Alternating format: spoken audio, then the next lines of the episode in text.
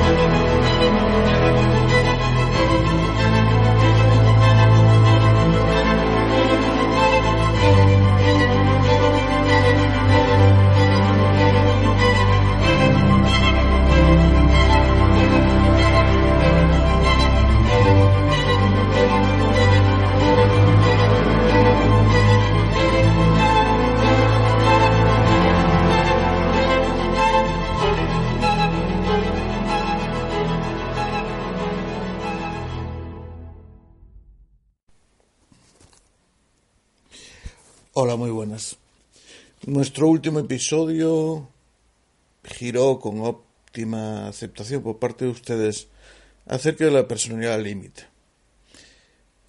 El anterior, para mí íntimamente vinculado, sobre por qué necesitamos auto, autocastigarnos, por qué reiteramos las conductas que nos hacen daño, que nos hacen mal. Es así que en la personalidad límite, tras el episodio reiterado de descontrol, el paciente, el sujeto afectado, mejor dicho, afligido, es atacado formalmente, fundamentalmente, por su conciencia moral culpógena.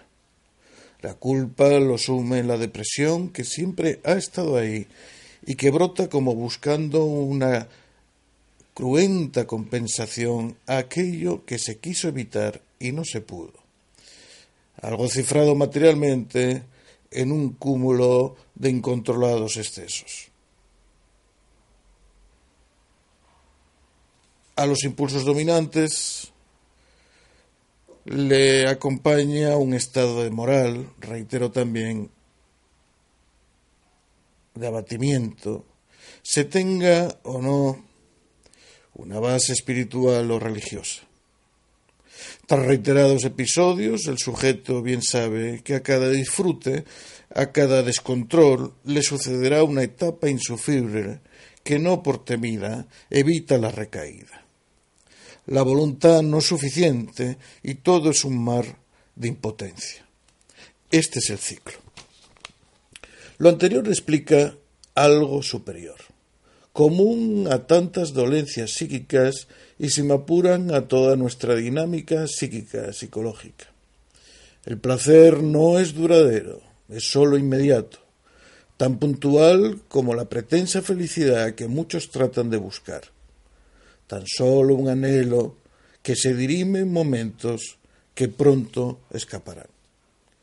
Pero lejos de preocuparnos al tratar de la confrontación, tenemos que bendecir el lugar de estabilidad que representa, que significa a la postre el principio de realidad. En otras palabras, Como bien sabe el adicto el paciente límite de personalidad que comentamos, no es en el placer donde puede encontrarse una solución de equilibrio vital. La pugna entre ambos principios, cifrada ya por Freud en un texto que les leeré de 1911, tiene además una significación colectiva. Parece baladí, una cuestión baladí, un ejemplo baladí el que les voy a poner, pero no lo es. Pensemos en lo que ha sucedido con la selección argentina en este Mundial, en confrontación con la crisis inacabable en que vive sumido el pueblo argentino. Bien, es increíble que un país con un 30% de indigencia en su población, con una inflación que se prevé este año entre el 35 y el 40, con gravísimos problemas cambiarios y económicos en estos momentos y durante los últimos meses, en esa crisis permanente que les comento, haya movilizado cerca de 40.000 personas con estas situaciones, es decir, el país que más ha movilizado, estando tan lejos de Rusia, ha movilizado a 40.000 compatriotas. Supongo que habrá muchos, de esos 40.000, habrá muchos que vivan en la misma Europa y sean inmigrantes, ya sabemos de la migración argentina por toda Europa y en Estados Unidos fundamentalmente. Sin embargo, son muchos los que se desplazaron y uno lo confronta con países con una economía no emergente ni frontera, una economía más estable, países de primerísima línea de Europa, eh, no necesariamente España, eh, país desde el que les hablo, y sorprende, sorprende que el día de Francia, pues un 70% eh, del estadio hinchara por Argentina y, fuera, fuera pues argentino. ¿no? ¿Qué sucede? Pues que el principio, el principio de realidad se ha impuesto. El principio de realidad se ha impuesto no solo a lo futbolístico, es decir, las cosas mal hechas, como nos ha pasado a nosotros, eso sí, las cosas mal hechas tienen una consecución normalmente y un resultado malo, cuando no pésimo. Es lo que ha sucedido con Argentina, la selección argentina, en cuanto a resultados me refiero, y a la española que también ha hecho, hizo algo que desestabilizó al grupo, el grupo no venía jugando bien y, no, y, y todo ello junto nos da como ecuación que el principio de realidad se impone. Cualquiera que haya visto los partidos de España sabe que esto se venía, sabe que si íbamos a penales con Rusia, nos echaban fijo. Es decir, no por nuestro acendrado pesimismo, sino porque la orina olía muy mal. Es decir, durante los partidos anteriores, pues lo normal es que lo que empiece mal termine mal. Y esto es una consecución del principio de realidad. Si haciendo las cosas mal todo nos saliera bien, habría una inversión de los valores psicológicos, tanto individuales como colectivos. Y esta es otra de las grandezas del legado freudiano, que pronto descubrió. Al principio de placer inmediato, estar, en, estar frente a toda la crisis económica argentina, frente a, todo lo, todos los seis meses que les esperan, que van a ser caóticos eh, en cuanto a gobernabilidad y en cuanto sobre todo lo económico, ni siquiera con la ayuda del FMI que han solicitado, que ya es un indicio bastante clarificador, atentos los precedentes del país, se suma pues que los que no han hecho las cosas bien en cuanto a organización, en cuanto a autoridades, en cuanto a lo que es el fútbol no en estado puro, sino como estructura, pues nos hace comprender que ante lo individual también hay una visión de la confrontación principio de placer, principio de placer inmediato versus principio de realidad. Gracias a Dios, bendito el principio de realidad que nos pone a todos en nuestro sitio. Con las neurosis pasa lo mismo. Mientras que el hombre neurótico no esté desracionalizado, mientras que el hombre neurótico conozca de sus inconvenientes, de sus inconvenientes vitales para hacer una vida normal, y siga cometiendo los mismos errores, no se someta a un tratamiento, no se someta a un tratamiento completo, quiero decir, no solamente eh, farmacológico, sino de seguimiento y no, y, y no dote a su voluntad de verdadero contenido, las recaídas por placer se han de entender con tal motivo y tarde o temprano la realidad se impone. Podemos ver incluso que en el proceso de cada neurosis, de cada tipo de locura, si quieren, o más bien trastorno de la personalidad,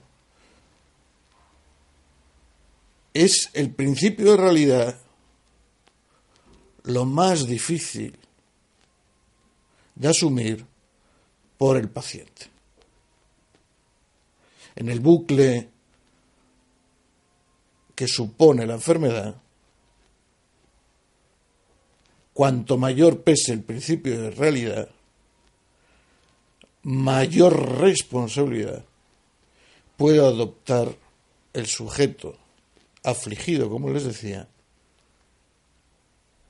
sobre su problema. Les leo entonces el breve artículo de Freud, 1911, sobre que tiene, que tiene por título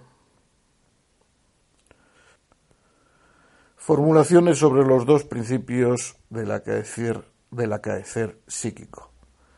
Según la versión compendiada por Strege, bajo la supervisión de Ana Freud, editorial Amor Tú es la gran edición compilatoria de las obras de Freud. El artículo comienza así. Desde hace tiempo hemos observado que toda neurosis tiene la consecuencia y por tanto probablemente la tendencia de expulsar al enfermo de la vida real, de enajenarlo de la realidad. Un hecho de esta naturaleza no podía escapar a la observación de Janet. Él habló de una pérdida de la función du real, de la función de lo real, como rasgo particular de los neuróticos, pero lo hizo sin establecer el nexo de esta perturbación con las condiciones básicas de la neurosis.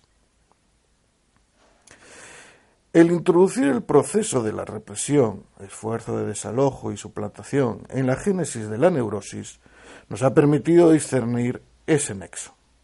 El neurótico, aquí podemos hablar cuando nos hablan de neurosis, recuerden, locuras de inferior grado, en la terminología más eh, decimonónica. Nuestros trastornos de personalidad actuales, los adictivos, el límite que les ponía antes como ejemplo. El neurótico se extraña de la realidad efectiva porque la encuentra en su totalidad o en algunas de sus partes insoportable. El tipo más extremo de este extrañamiento de la realidad objetiva nos lo muestran ciertos casos de psicosis alucinatoria en los que debe ser desmentido el acontecimiento que provocó la insania.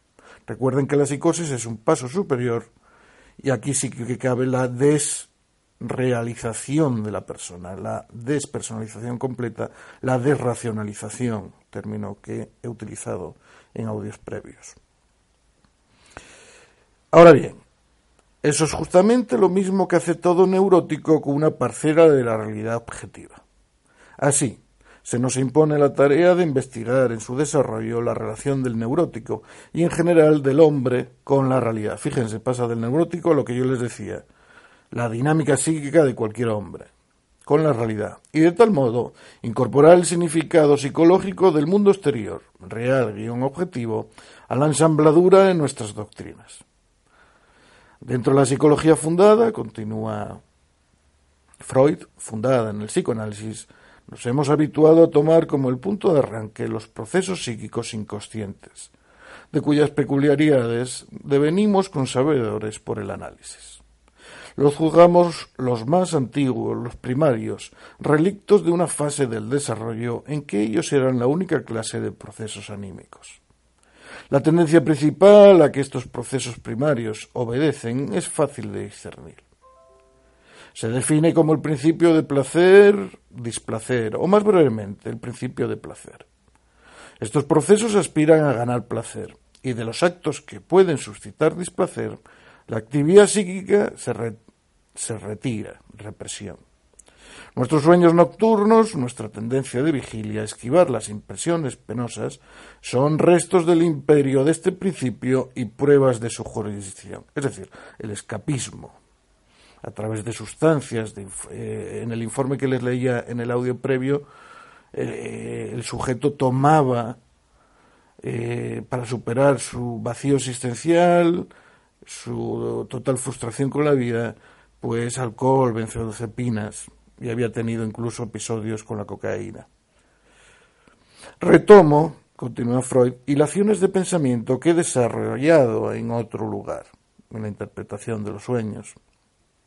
Suponiendo ahora que el estado de reposo psíquico fue perturbado inicialmente por las imperiosas exigencias de las necesidades internas.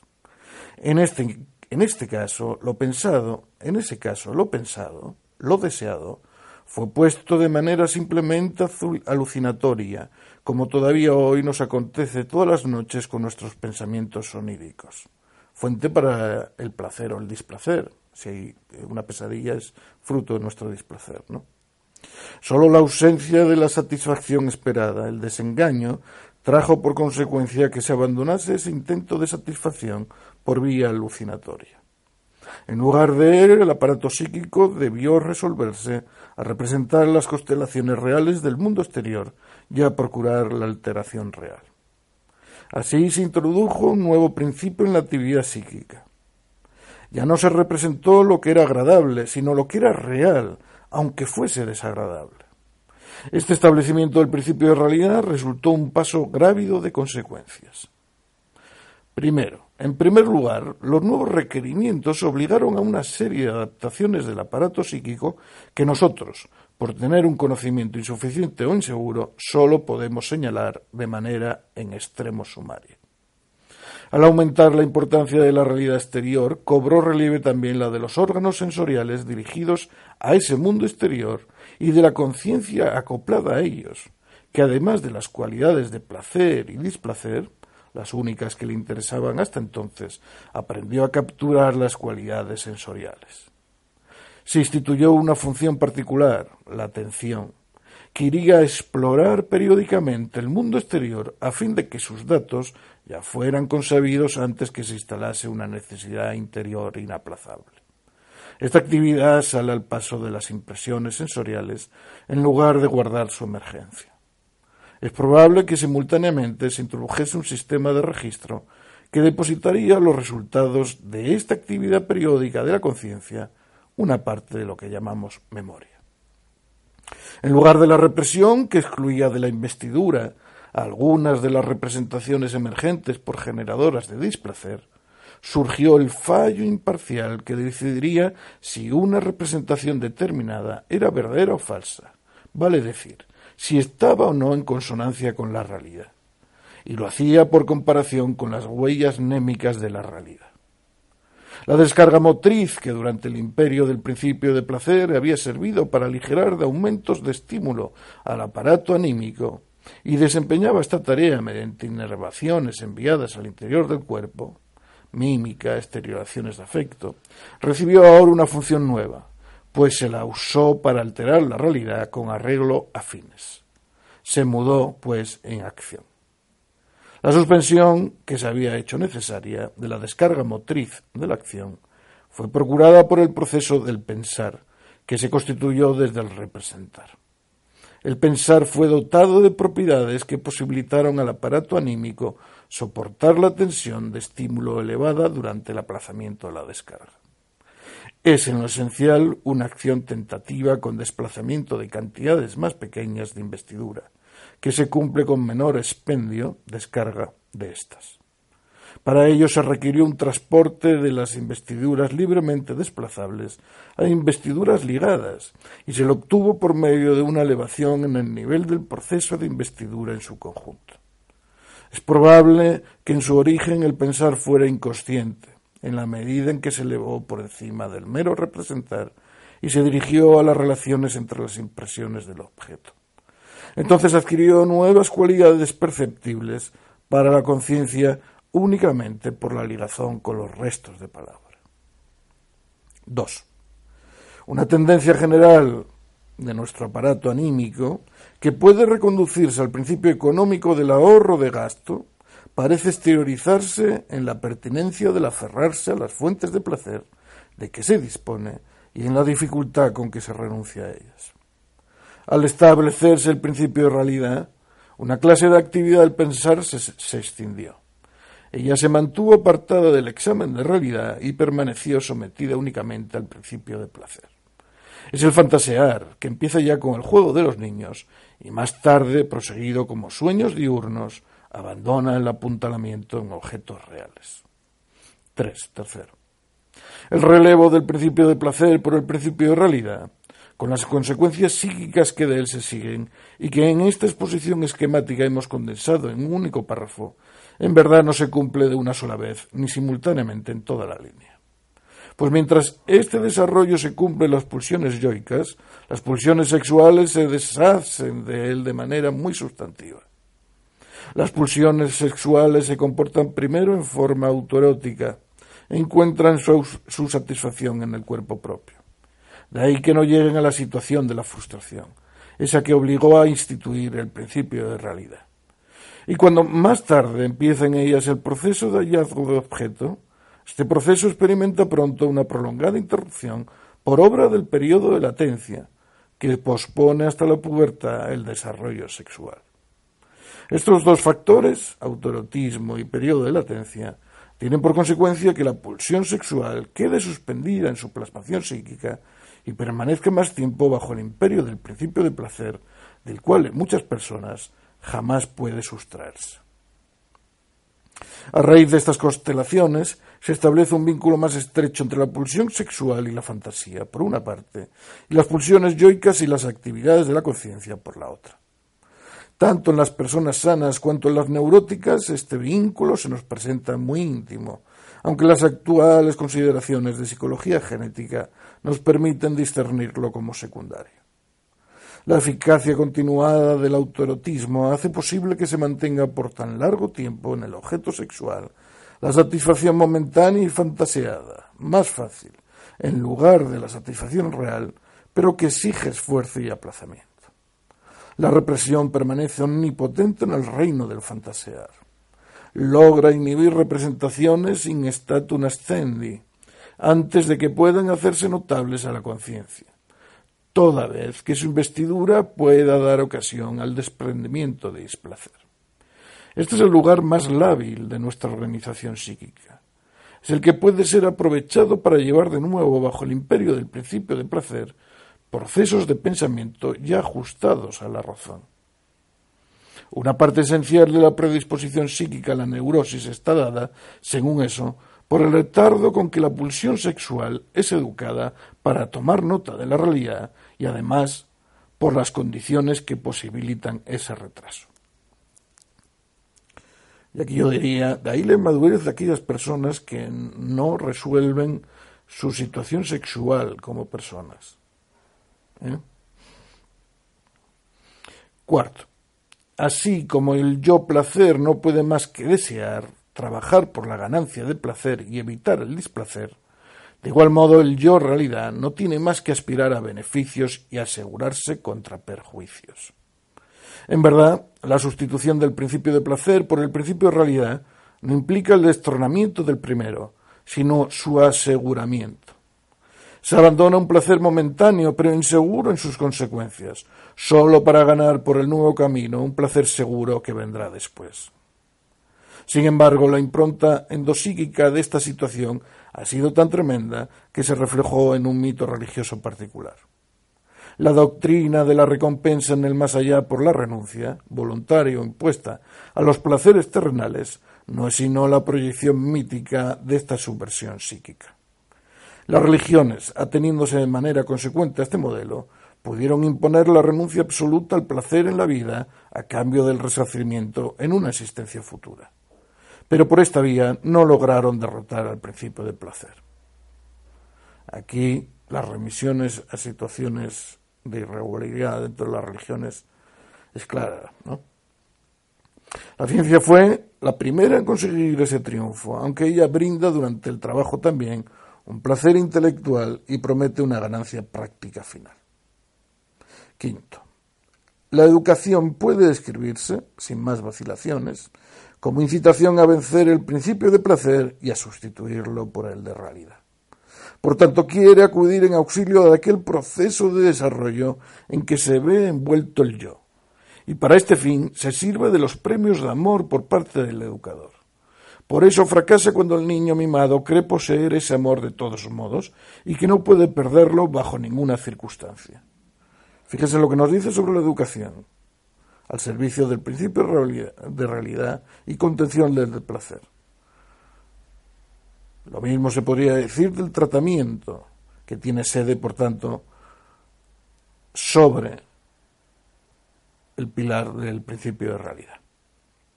Sexto, el arte logra por un camino peculiar una reconciliación de los dos principios. El artista es originariamente un hombre que se extraña de la realidad porque no puede venirse a esa renuncia a la satisfacción pulsional que aquella primero le exige y da libre curso en la vida de la fantasía a sus deseos eróticos y de ambición. Pero él encuentra el camino de regreso desde ese mundo de fantasía a la realidad. Lo hace merced a particulares dotes, plasmando sus fantasías en un nuevo tipo de realidades efectivas que los hombres reconocen como unas copias valiosas de la realidad objetiva misma. Por esa vía se convierte, en cierto modo, realmente en el héroe, el rey, el creador, el mimado de la fortuna que querría ser, sin emprender para ello el enorme desvío que pasa por la alteración real del mundo exterior. Ahora bien, solo puede alcanzarlo porque los otros hombres sienten la misma insatisfacción que él con esa renuncia real exigida. Porque esa, insatisfacción que resulta de la sustitución del principio de placer por el de realidad constituye a su vez un fragmento de la realidad objetiva misma. Siete, séptimo. Mientras el yo recorre la transmudación del yo placer al yo realidad, las pulsiones sexuales experimentan aquellas modificaciones que las llevan desde el autoretismo inicial, pasando por diversas fases intermedias, hasta el amor de objeto al servicio de la función de reproducir la especie. Si es cierto que cada estadio de estas dos líneas de desarrollo puede convertirse en el asiento de una predisposición a enfermar más tarde de neurosis, ello no sugiere hacer depender la decisión acerca de la forma que adquirirá después la enfermedad. La elección de la neurosis, de la fase del desarrollo del yo y de la libido en la cual sobrevino aquella inhibición del desarrollo predisponente. Así, los caracteres temporales aún no estudiados de ambos desarrollos y su posible desplazamiento recíproco cobran una significatividad insospechada. Octavo.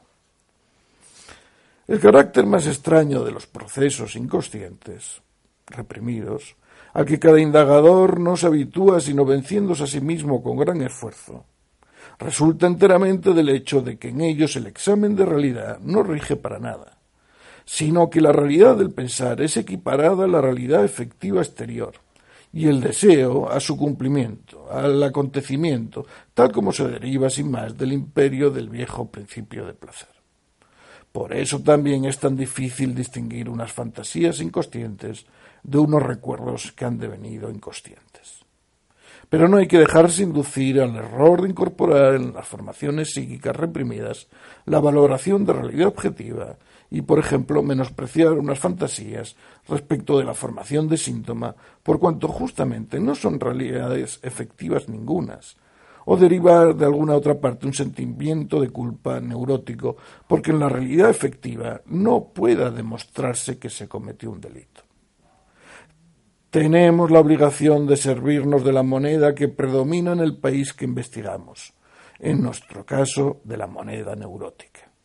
Inténtese, por ejemplo, solucionar un sueño como el que sigue. Un hombre que cuida a su padre durante su larga y cruel enfermedad letal informa que en los meses que siguieron a su muerte soñó repetidas veces. El padre estaba de nuevo con vida y hablaba con él como solía. Pero él se sentía en extremo adolorido por el hecho de que el padre estuviese muerto, solo que no sabía.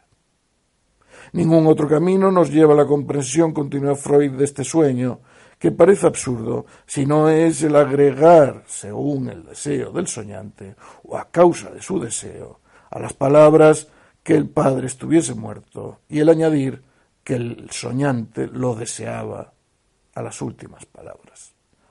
El pensamiento onírico reza entonces.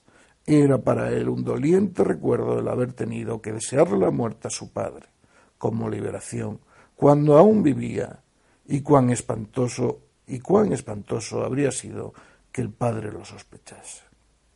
Se trata, pues, del conocido caso de los autorreproches que siguen a la muerte de un deudo querido, y aquí ese reproche se remonta hasta el significado infantil del deseo de muerte contra el Padre.